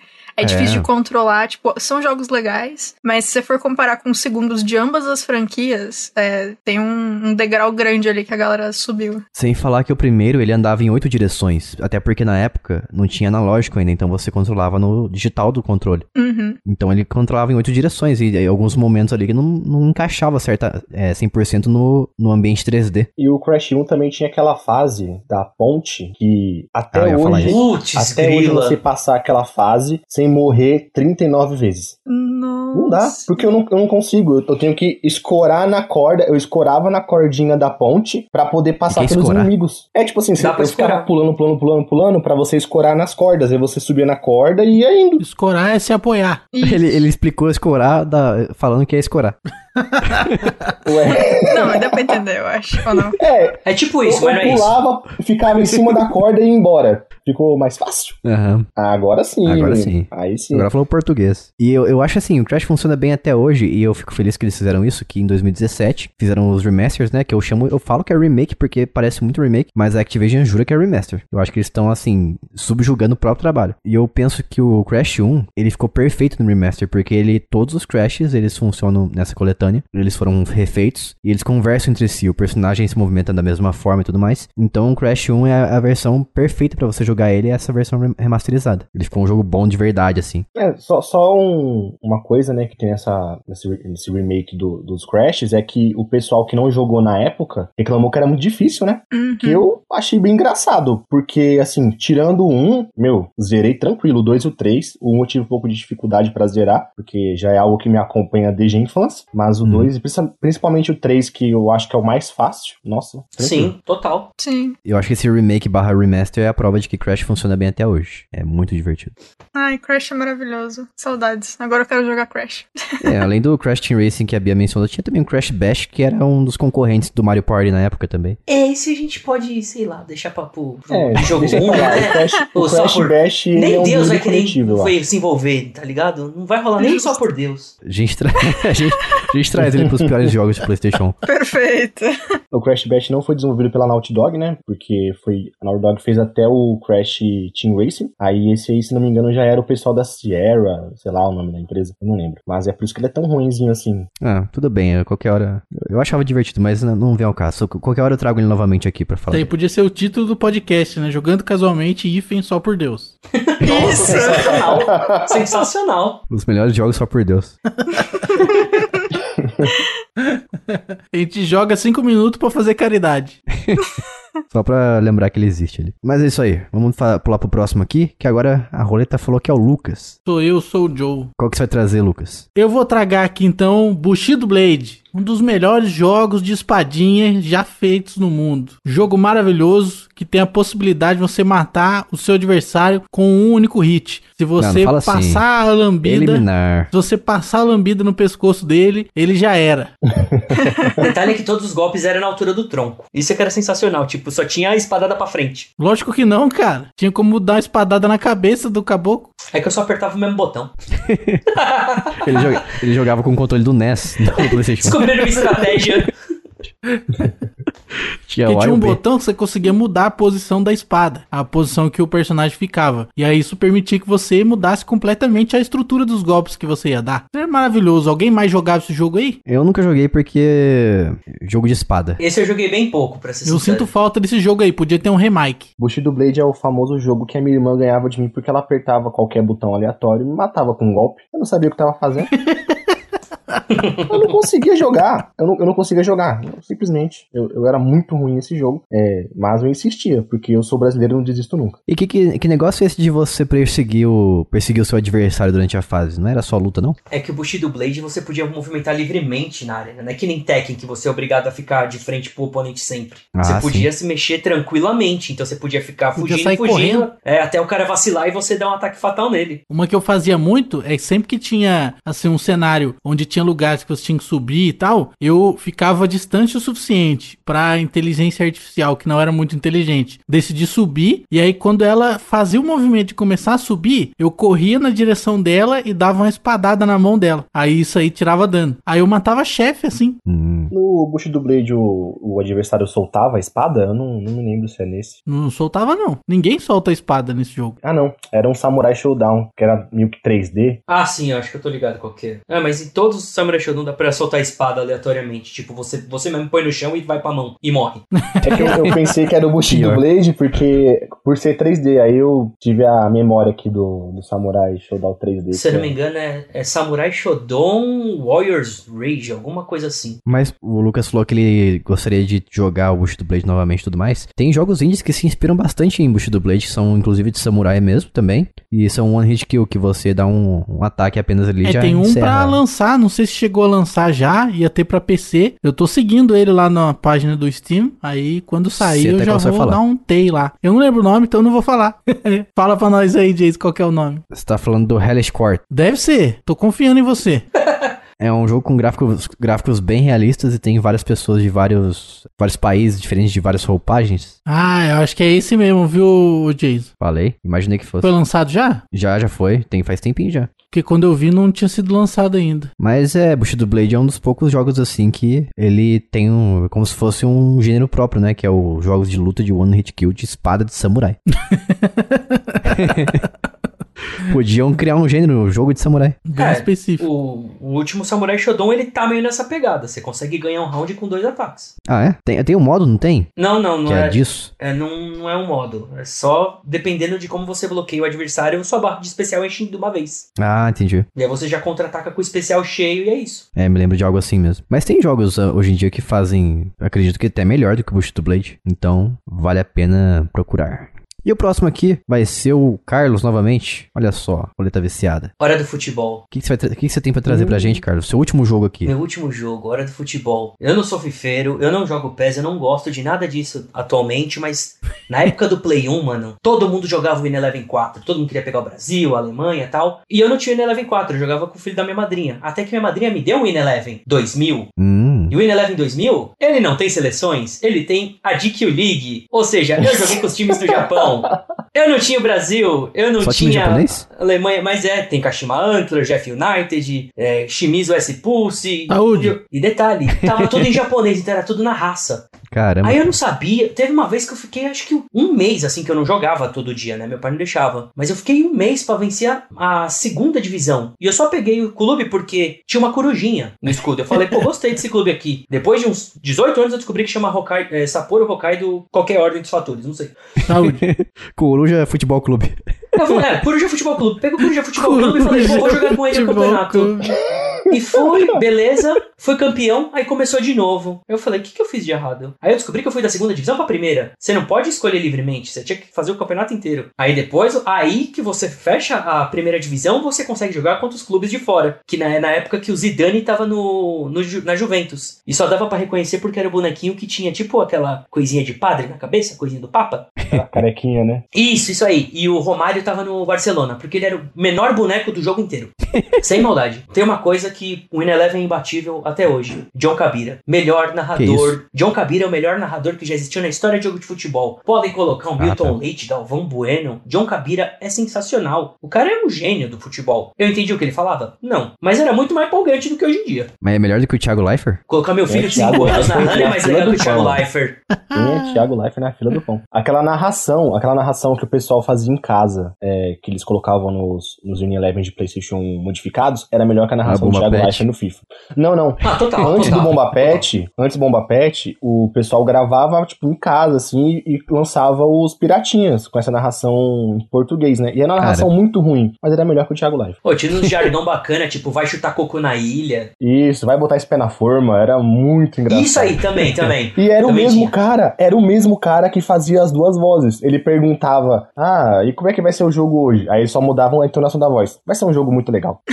Ele falava mais rápido como comentarista, mano, era muito bom. Só frase genérica. Pois é, mas eu tive, eu tive com esse Ineleven 2000 me virar jogando todo jogo japonês, descobrindo, pra aí depois. Aí depois que eu arranjei um Ineleven 4 não tinha mais graça. Eu vou falar pra você que eu nunca gostei de Winning Eleven, pelo menos na época do PlayStation 1 e PlayStation 2, porque eu conheci na casa de um amigo meu. Ele era viciado em futebol. Eu nunca gostei tanto de futebol naquela época. Hoje em dia também não gosto tanto assim, mas naquela época menos ainda. E meu negócio era FIFA 2000, que era aquele jogo que você a- simplesmente ficava apertando o triângulo até você Pra chegar correr. no gol e chutar. é, era, era só isso o FIFA 2000, era a coisa caras- mais fácil os- do mundo. Os personagens eram triângulos. Isso, era tudo mal feito, feio pra caramba, Dava a pra pular por cima do goleiro, pode crer. Nossa, podia dar carrinho no goleiro também. Era carrinho, você era expulso. É, sim, eu gostava, adorava ser expulso dando carrinho no goleiro. Sentia E é realizado. legal que quando o boneco caía, parecia um ponto de interrogação, que ele caía curvo, né? Com os braços lá pra frente. Exatamente.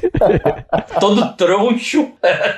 Mas, o, mas o porquê que eu, eu odiava o Winning Eleven? Porque ele era muito puxado pro realismo, então ele tentava fazer as coisas assim de forma menos fluida, igual o FIFA fazia. E eu lembro que eu fiquei muito irritado porque eu fui na casa desse meu amigo e eu perdi assim de 11 a 0 pra ele. E eu, eu não conseguia entender como é que o jogo funcionava, como é que ele conseguia ser tão bom e eu tão ruim. Olha. É, Diz, eu acho que é o mesmo sentimento que você tem quando você joga Tekken comigo, né? Opa! Eu não sei se vocês já jantaram. Olha, não sei se vocês já jantaram, mas pra quem quiser sobremesa, tem uma torta de climão sendo servida aqui, tá? Todo mundo fica à vontade. Mas vocês chegavam a gerenciar o time de vocês ou simplesmente chegava, escolhia o time e jogava? Porque eu fazia isso. Chegava, Nessa escolhia o época não tinha. Nessa época não tinha. Então, E só veio depois. Só veio um pouquinho depois. Nessa época era só pegar o, o time e vai na fé. É, eu acho que essa é a forma certa de jogar futebol, né? Não, porque a, a Master Liga no PS1, é, é, eu, assim, as, as versões que eu joguei, eu escolhi o time, aí você podia fazer as transferências ali bem assim. Ah, você ia no jogador, ele valia, sei lá, 50 pontos. Aí você tinha 50 pontos, você gastava nele ele vinha pro seu time. Era o máximo de gerenciamento que tinha, porque você não conseguia mudar nada mais no time. Você jogava os jogos da, das divisões, que nem o Carlos falou agora há pouco. Cara, eu só conhecia amistoso. É, o, o bom mesmo do Win Eleven era pegar o Brasil, colocar o Roberto Carlos no ataque, tabelar o 1-2 com L1 e gol. Nossa, Ronaldo Roberto Carlos, meu Deus do céu, era uma coisa infernal. Mas a primeira vez que eu joguei Win Eleven, eu fui assim, a- talvez a criança mais imbecil do universo. Porque quando você vai pro amistoso, você tem que apertar pro lado pra poder é, colocar o controle lá no, no time 1, né? Ah, você ficava expectando o jogo. É, eu só apertei o bolinha. eu só apertei o bolinha e fui. Aí eu peguei lá Brasil e França e eu apertando os botão, meu. Pô, 2x0 Brasil, achando que tô jogando demais. Aí meu primo chegou e falou: Filho, você nem tá jogando, querido. Deixa eu te ensinar como é que faz. Nossa, que Eu me senti um tapado. Você é burro? Eu fui muito, esse dia eu me senti muito humilhado. Ó, pra vocês jovens aí que estão ouvindo, na nossa época não tinha luzinha no controle pra indicar que tava rolando ou não. Era na intuição. Não, mas nem com a luzinha, não tem como dizer, você não está jogando, você está assistindo. E fora que o jogo era em japonês, então, né? É, fora que o jogo já... Você confirmava no círculo e voltava com o X. Até aí, Isso. Eu achava isso muito estranho. Mas é. Mas eu odiava essas pessoas que ficavam jogando comigo e ficava gerenciando o time. Eu queria só jogar mesmo. A pessoa ficava lá fazendo estratégia, como se fosse fazer muita diferença, porque eu ia perder pra ela do mesmo jeito. A estratégia no PlayStation 1 era aquela que eu te falei: colocar o Roberto Carlos, Deus nos ajude, porque as formações em si não mudavam muita coisa no posicionamento. Até porque a marcação é você fazer segurando o R1 quadrado e X, né? Então. E nessa época, o pai de vocês, ou a mãe, tanto faz, chegar, já chegaram a confundir o Win Eleven do PlayStation 1 com um jogo de futebol de verdade. Não dava, né? Ninguém da minha casa chegou a falar isso, mas eu lembro da minha irmã, pequenininha, a minha irmã do meio, né, a Ayane. Eu tô lá fazendo o meu personagem, entre aspas, que todos os rostos eram iguais. Ela virou pra mim Ah, e é falou: verdade. Nossa, nossa, é igualzinho mesmo, né?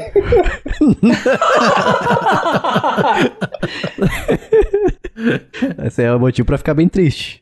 Não tá em depressão. Então, eu acho que ela tava me ofendendo mesmo nessa época. tão pequeno e o coração tão mal. A cabeça é igualzinha. parecia um lápis com a borracha gasta, meu Deus do céu. Esse corte de cabelo quadrado aí, igualzinho. Parece um Playmobil. A belíssima peruca Ah, fora. não, mas era, era. Pra aquela época tava, tava acima da média as, as opções de personalização do seu jogador. É porque você conseguia mudar a perna que você chutava e a chuteira. E as chuteiras eram uma azul, uma vermelha, uma branca e uma preta. Maravilhoso. Olha só, várias opções. Pô, depois podia até escolher a cor da bola. É, verdade. Você jogava com a branca ou com a laranja se você se tivesse nevando no campo. Pô, é sensacional. Ah, tinha neve também? Olha só. É, dependendo do, do Ineleven tinha neve, opa. Mas, sinceramente, a neve, a neve parecia que tava tendo erro no, no disco, porque era bizarro. Sim. Era bizarro. Parecia que simplesmente a cor não estava lá. Isso. Eu, eu não sei se já aconteceu com vocês. Eu tive um In Eleven que era uma, uma versão modificada com times europeus. E quando jogava em determinados estádios, ficavam tipo vários triângulos e quadrados de erro de cor no campo. Aí não dava pra ver o que tava acontecendo ali. Isso aí é o disco pedindo pra, pra ser jogado fora.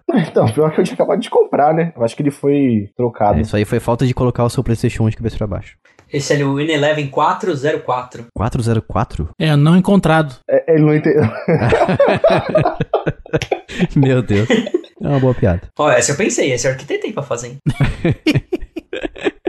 Mas enfim, agora a gente vai finalizar aqui com o jogo do PR. O que, que você tem pra gente aqui pra fechar com chave de ouro, PR? Bom, eu trago pra vocês a obra-prima da Capcom, Dino Crisis. Hum, que é um jogo que me amedrontou por muito tempo, porque simplesmente você é perseguido por diversas salas pelos dinossauros, o que me deixava em pânico todas as vezes que eu jogava. eu tentei jogar isso recentemente, hein? Mas a movimentação tanque não dá, não. Não tanco. É, putz.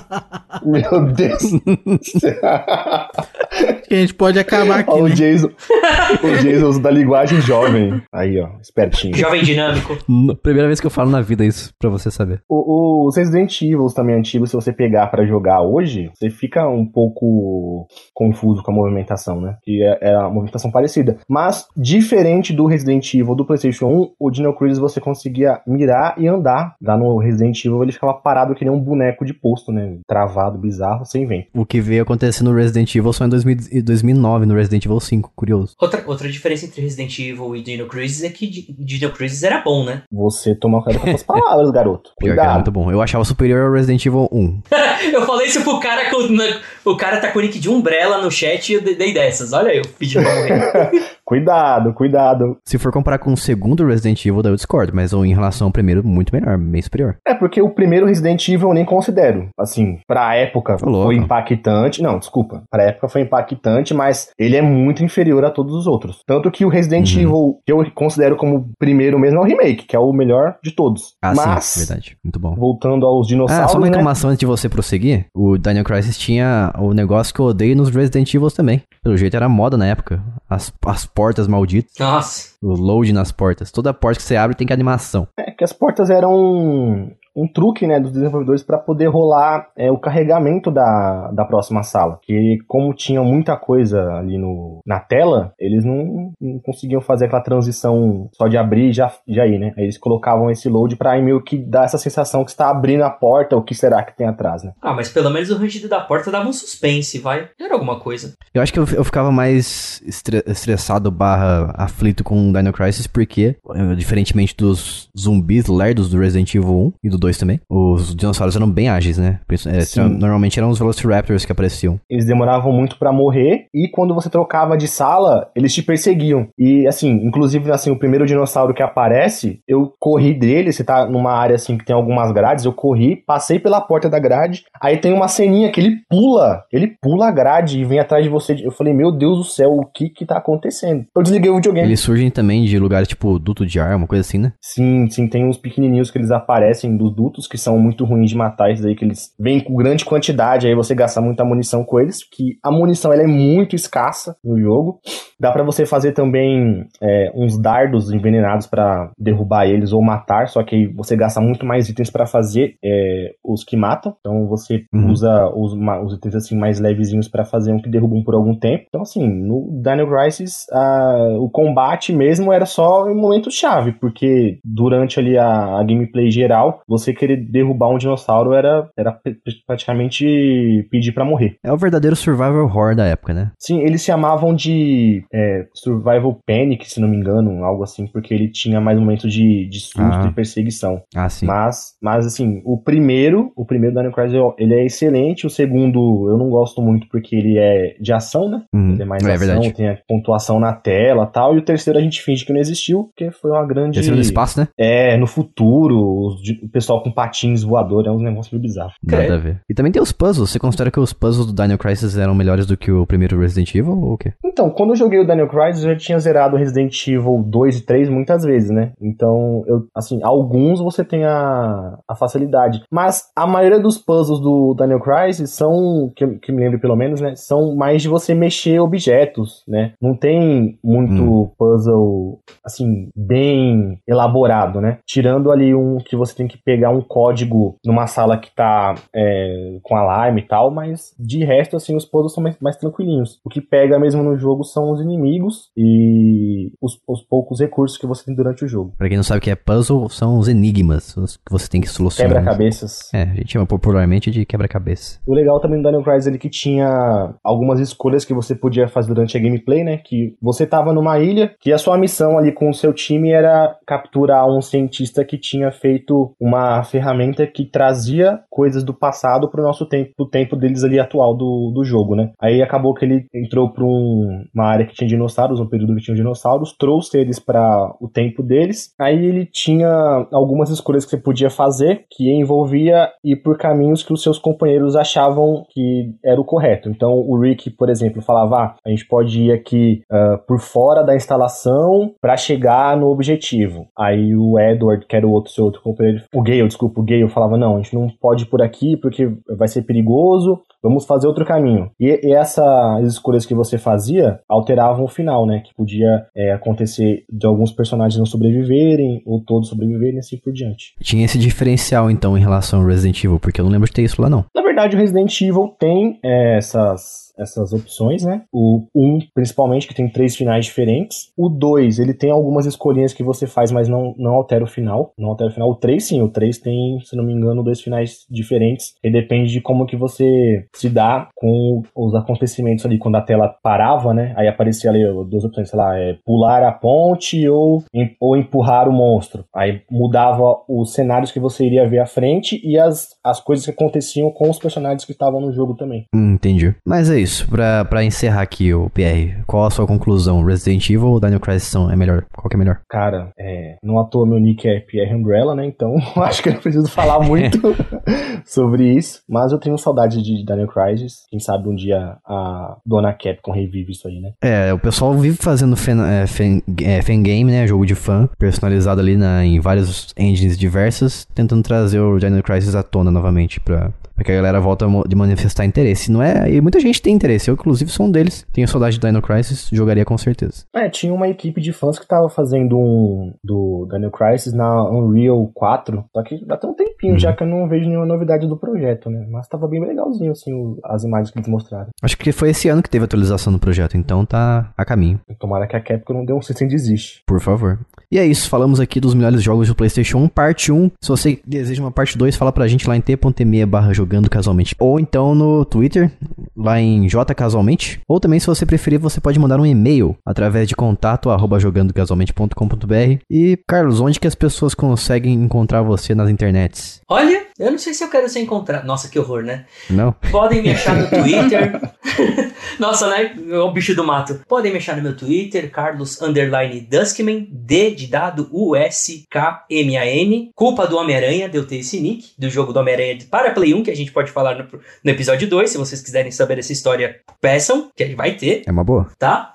E é lá que eu falo minhas groselhas sobre games, sobre a vida e sobre basquete. E sobre games. Muito bom. E você, Sr. Pierre, Umbrella? Bom, eu não sou. Eu não sou uma pessoa muito ativa nas redes sociais, eu só bisbilhota a vida ali, brincadeira. Mas, ah. se você estiver interessado em ver praticamente nada, pode me seguir no Instagram, Pierre Murilo, dois L's no Murilo e Y no final do Pierre. E no Twitter, 8bits Pierre. Tô lá, a gente troca uma ideia de vez em nunca. E vocês também conseguem encontrar o, os, os textos, as reviews de ambos no nosso site jogandocasualmente.com.br. Os dois são nossos redatores lá. E novamente, caso você queira apoiar a gente, gosta do que a gente faz aqui, vai lá em apoia.se barra jogando casualmente. E com isso a gente vai ficando por aqui. Até a semana que vem. Um beijo, tchau. Alô, tchau. tchau.